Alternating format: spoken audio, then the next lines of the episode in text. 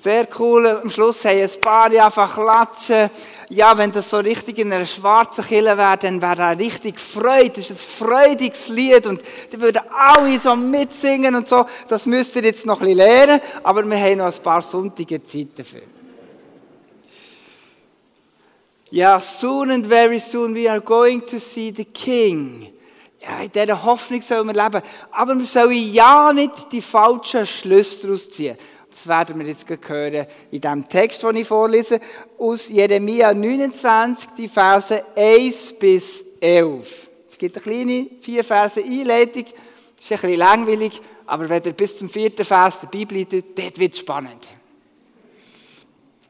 Dies sind die Worte des Briefes, äh, ähm, den der Prophet Jeremia von Jerusalem sandte an den Rest der Ältesten, die weggeführt waren, an die Priester und Propheten und an das Volk, das Nebukadnezar von Jerusalem nach Babel weggeführt hatte.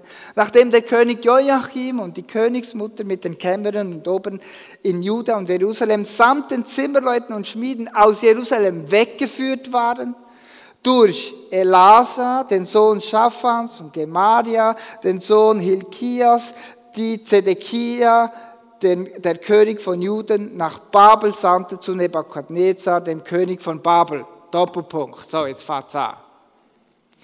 So spricht der Herr, der Gott Israels, zu allen Weggeführten, die ich von Jerusalem nach Babel habe wegführen lassen. Baut Häuser und wohnt darin. Pflanzt Gärten und esst ihre Früchte. Nehmt euch Frauen und zeugt Söhne und Tochter. Nehmt für eure Söhne und Frauen und gebt äh, Frauen und gebt euren Töchtern Männern, dass sie Söhne und Töchter gebären. Mehrt euch, dass ihr nicht weniger werdet. Suchet der Stadt Bestes. Suchet der Stadt Bestes, dahin ich euch wegführen habe lassen und betet für sie. Zu dem Herrn betet für sie, denn wenn's ihr wohl geht, so geht's auch euch wohl. Denn so spricht der Herr, der Gott Israels, lasst euch durch die Propheten, die bei euch sind, und durch die Wahrsager nicht betrügen und hört nicht auf die Träume, die sie träumen, denn sie weissagen euch Lügen in meinem Laben. Ich habe sie nicht gesandt, spricht der Herr. Denn so spricht der Herr, wenn für Babel 70 Jahre voll sind, so will ich euch zu mir holen, heimsuchen und ich will mein gnädiges Wort an euch erfüllen, dass ich euch wieder an diesen Ort bringe, denn ich weiß wohl, was ich für Gedanken über euch habe, spricht der Herr. Und das sind Gottes Gedanken für uns. Gedanken des Friedens. Und Gedanken nicht des Leides, dass ich euch gebe Zukunft und Hoffnung. Amen. Ja, wie viele von euch wissen, ist Israel untreu, Gott untreu gewesen im verheißenen Land. Sie haben sich in zwei Gruppen getrennt. Sie haben ein unmoralisches äh, Leben geführt. Sie haben die Schwachen unterdrückt. Sie haben fremde Götter angebetet, die aus Stein und Holz sind, statt der unsichtbare Gott, aber wahr. Sie Priester im Tempel, haben Gelder verumdreht. Kannst du dir das vorstellen? Und eine Zeit lang haben sie sogar Bibel verloren. Hat niemand mehr Bibel gehabt, hat die Bibel verloren. Es ist alles vergessen gegangen. Und als Konsequenz von dieser Untreue Sie sind unterdrückt worden. In verschiedenen Etappen sind sie gegen ihren Willen von Babylon abgeführt worden. Sie sind zuerst besiegt worden in ihrer Stadt. Und nachher sind sie nach Babylon in Gefangenschaft gebracht worden. Und haben müssen unter ihren Erzfeinden leben. Und jetzt schreibt der Prophet Jeremia dieser Gruppe von Weggeführten den Brief von dem heutigen Abschnitt. Scheinbar hat es falsche Propheten gegeben unter den Weggeführten, die behauptet haben, die Gefangenschaft wird nicht lange andauern. Äh, Habt durch und gleich werden wir wieder zurückgehen in das verheißene Land. Das Gute kommt alles später. Und sie soll sich ja nicht äh, integrieren in die babylonische Gesellschaft. Die ist böse. Das ist nicht gut. Sie sollen sich äh, als Israeliten zurückziehen ihre Flüchtlingscamp, denn zumal haben sie noch in Flüchtlingscamp gelebt, sollen dort in völliger Isolation leben. Sie haben sogar gesagt, sie erwartet, dass gleich ein, ein, ein neuer König wird kommen, ein Erlöserkönig, der alle Unterdrückten wird befreien. Sie haben also in einer Art Endzeit gelebt, in einer Weltuntergangsstimmung. Und sie haben sich gefragt, was nun? Und ihre erste Reaktion war Rückzug, Isolation. Passiver Widerstand, manchmal vielleicht sogar aktiver Widerstand. Ja, nichts mit den Babylonien zu tun haben. Vielleicht haben sie auch immer und immer wieder diesen Song gesungen, Soon and very soon we are going to see the Lord, haben aber daraus die falschen Schlüsse gezogen. Es war kein freudiger Song. Sie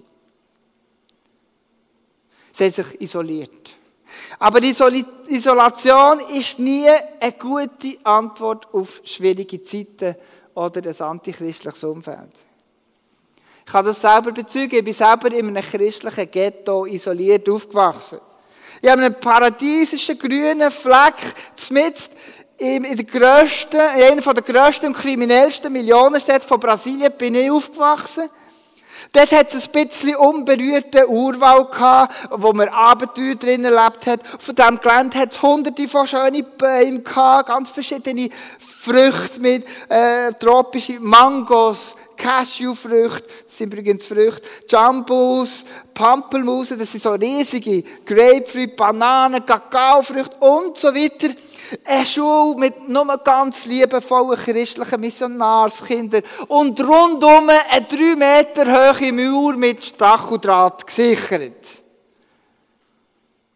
Ein Paradies, das aber nicht der Realität entsprochen hat und praktisch keine Auswirkungen hat auf die Gesellschaft rundherum.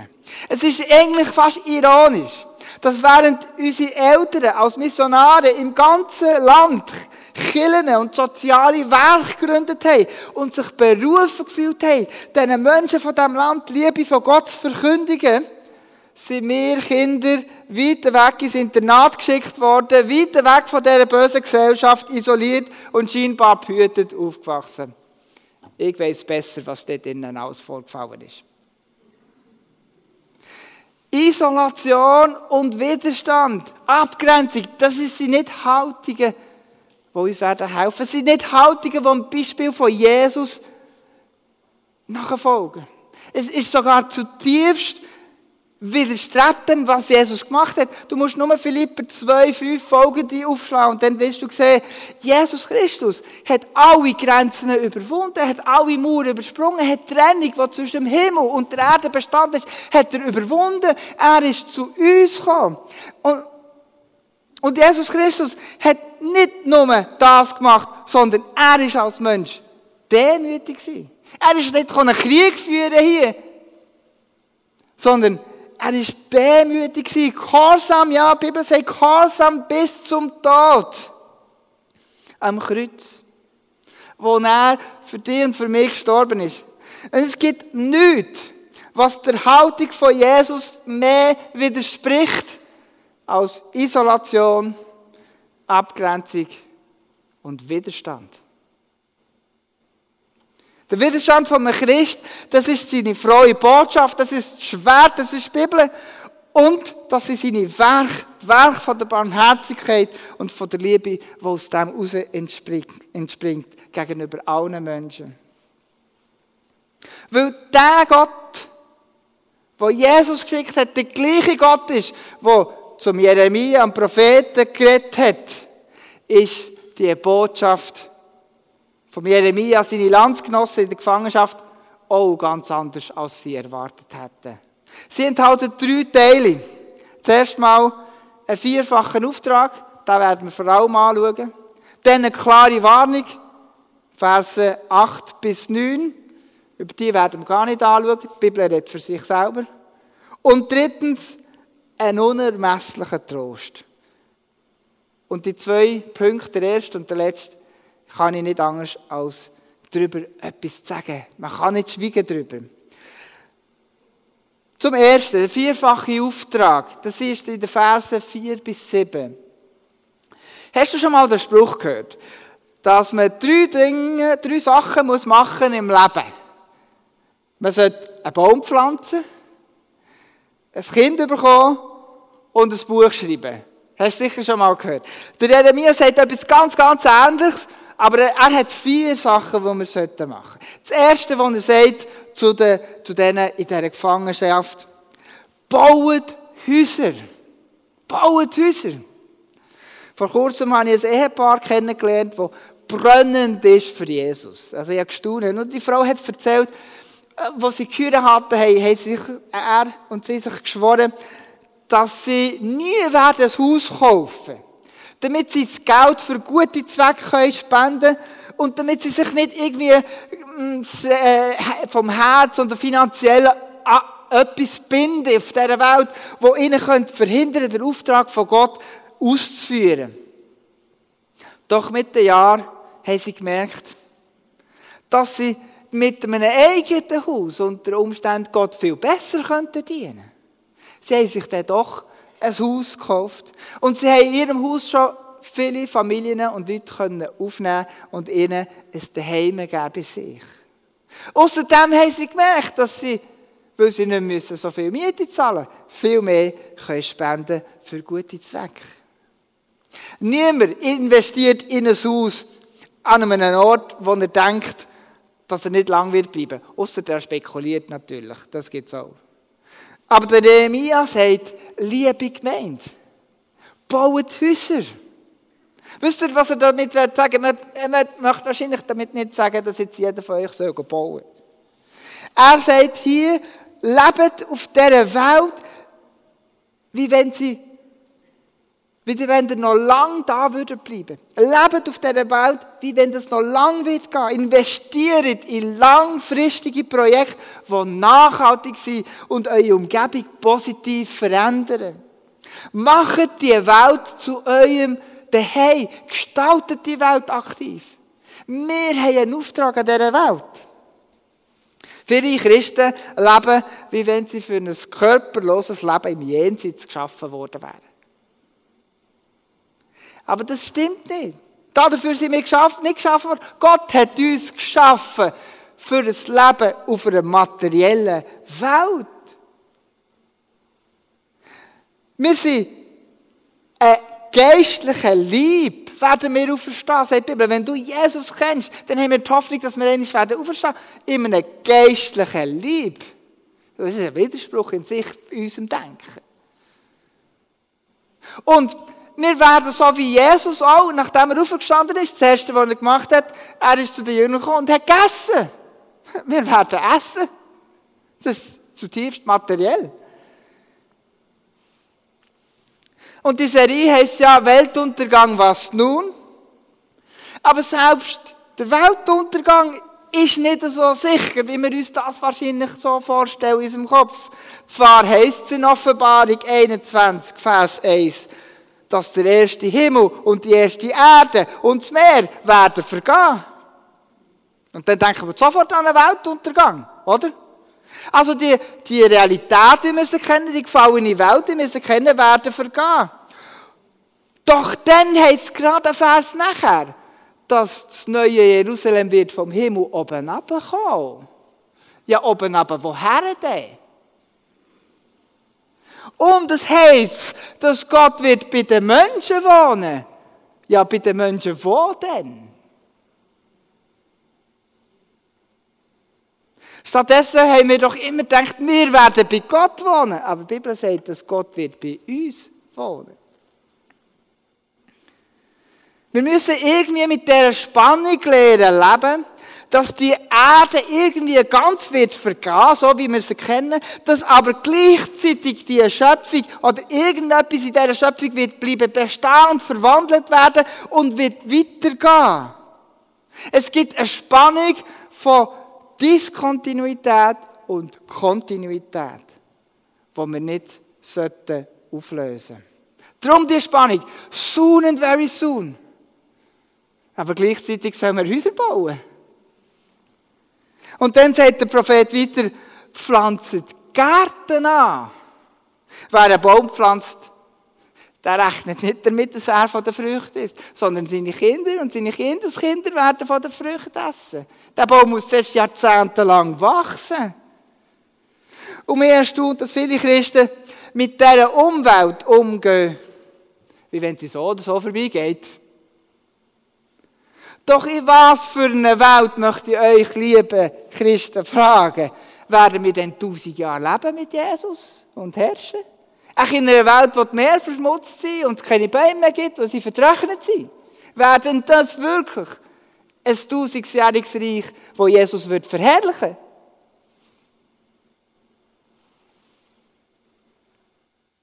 Was nützt, wenn die Welt, was nützt die Welt den Menschen, wenn sie nicht die Hoffnung vermittelt? Und dann kommt der dritte Auftrag. Mehret euch. Ja, kann man denken, das ist vor allem für die Jungen gedacht. He? Aber das soll schon recht zu, zu und her gehen. Der dritte Auftrag heißt, mehret euch, gründet Familie, habt Kinder und mehret euch. Und wenn ich das so gelesen habe und studiert habe und auch die Vorrat vorgangenen Aufträge vom Bauen, vom Pflanzen, dann ist mir plötzlich in den Sinn gekommen, was hat, was hat denn Jesus, Gott schon gesagt in den ersten Kapiteln von, von der Bibel? Auch dort hat er gesagt, in 1. Mose 1, Vers 28, seid fruchtbar und mehret euch. Und in 1. Mose 2, Vers 15 sagt, gibt er den Menschen Auftrag, einen Garten, den Garten zu bebauen und zu bewahren. Der Jeremia bekräftigt also nichts anderes als die Aufträge, wo Gott den ersten Menschen schon gegeben hat. Die Welt zu bebauen, den Garten zu bewahren und sich zu vermehren, Familien zu gründen, eine positive Haltung gegenüber dieser Welt und dieser Gesellschaft haben. In dieser Welt ein Licht sein, eine Alternative und nicht ein Kontrast. Selbst in der Endzeit, selbst in der Gefangenschaft, selbst in feindlichem Land, selbst wenn ihr derzeit, wo ihr wisst, wo ihr eigentlich nicht hergehört, eure Aufträge bleiben bestehen von Anbeginn der Welt. Aber jetzt kommt etwas Neues dazu. Der vierte Auftrag. Suche der Stadt Bestes und betet für sie. Und die Stadt ist ja die Hauptstadt von den Feinden, von den Babylonien. Also, äh, Babylon ist so für, für die Juden der Ausdruck von Gottlosigkeit und schlecht und bös Babylon. Und sogar im Neuen Testament ist es Rom gewesen, aber sie hat dafür das Wort Babylon gebraucht für Rom. Weil das einfach ein äh, Ausdruck ist vom Bösen. Aber es heisst, sie suchen der Stadt Bestes. Und damit ist auch die Regierung gemeint. Als Gemeinde FG Langenthal sind wir aufgefordert, mit der Stadt Langenthal zusammen zu arbeiten und das Beste suchen für die Menschen, die in dieser Stadt und in dieser Region leben. Das ist unser Auftrag. Der Manuel und ich waren diese Woche zu Besuch bei mehreren sozialen Werken, um ein bisschen Ideen zu sammeln. Und wir merken, Gott ist etwas am entwickeln. Es ist etwas am entstehen, das wir gleich werden können mit euch teilen und hoffen, euch mit auf den Weg mitzunehmen. Und wir waren in der Stiftung Ancora Meilenstein, ein christliches Sozialwerk in Wetzigen. Und wir haben gestaunt, wie dort Christen wirklich ähm, ihre Stadt auf ihrem Herz haben und bereit sind, sie zu verändern. Sie arbeiten mit der politischen Gemeinde, sogar mit dem Kanton zusammen, für Menschen am Rand der Gesellschaft in den ersten Arbeitsmarkt wieder hineinzufinden, hineinzuführen.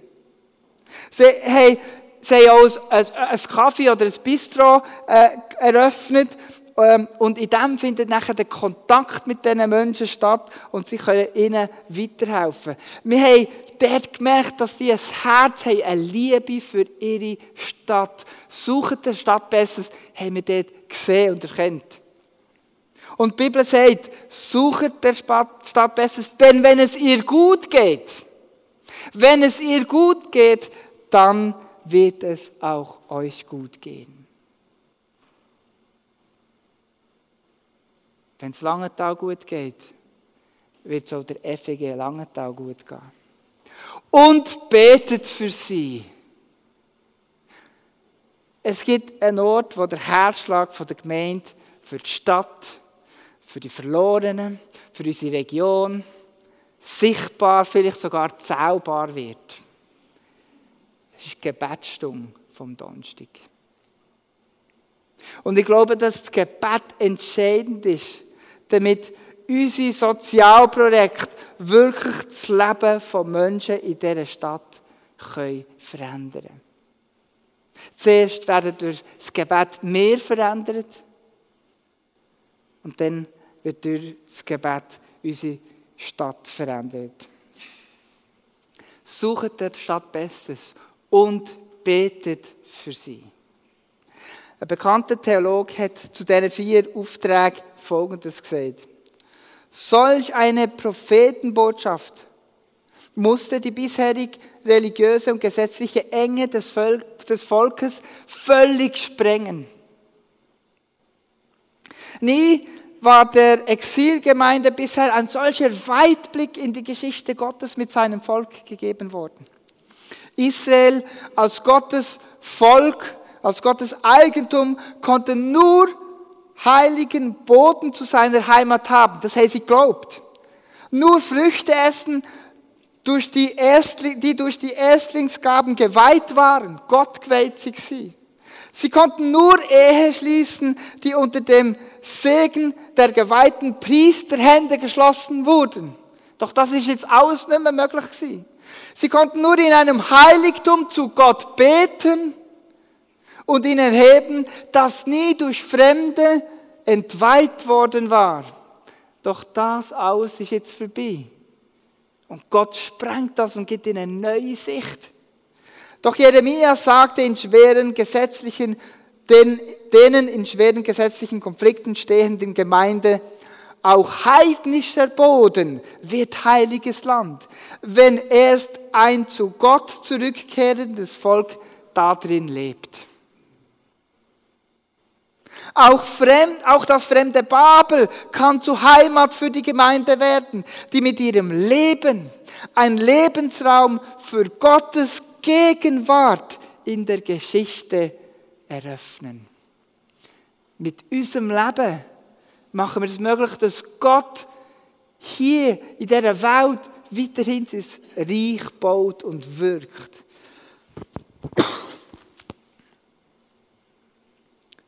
Welche Haltung hast du im Angesicht der Endzeit?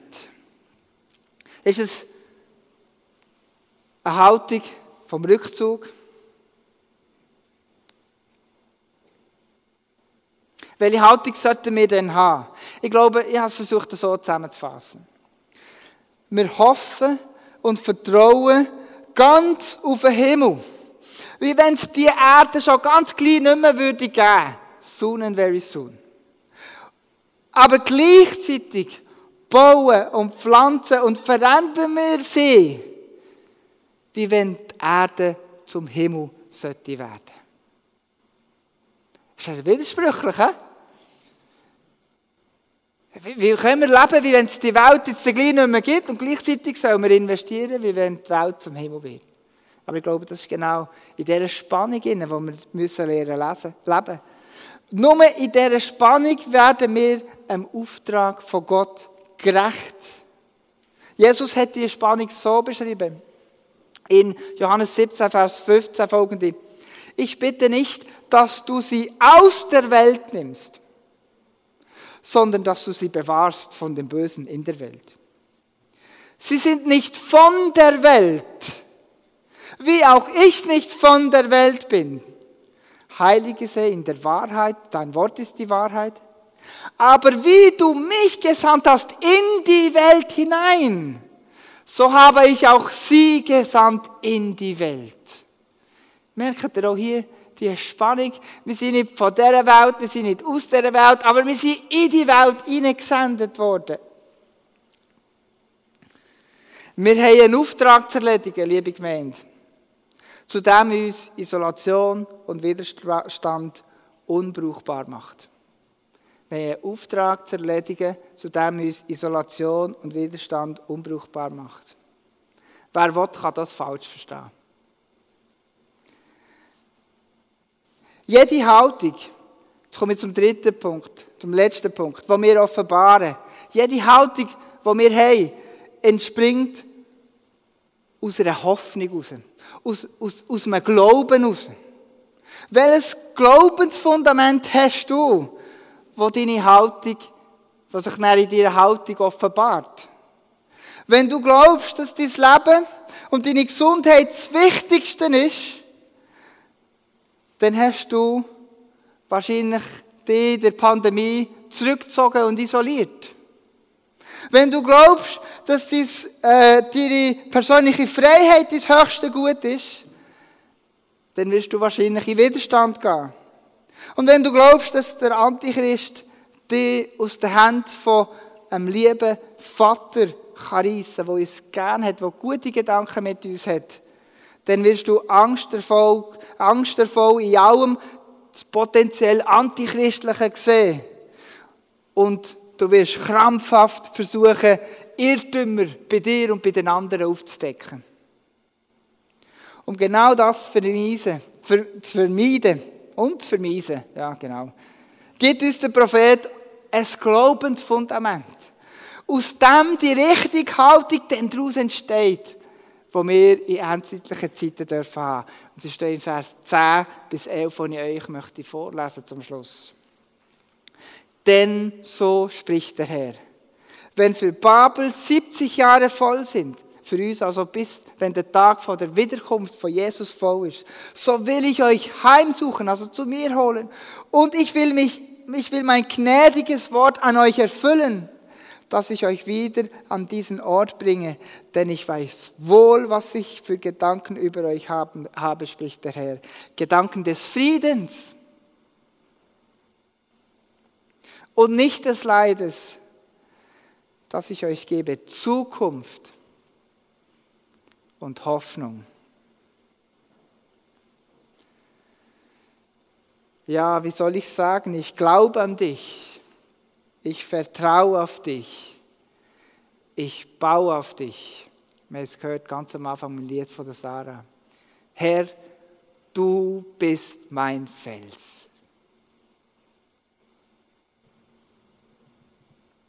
Amen.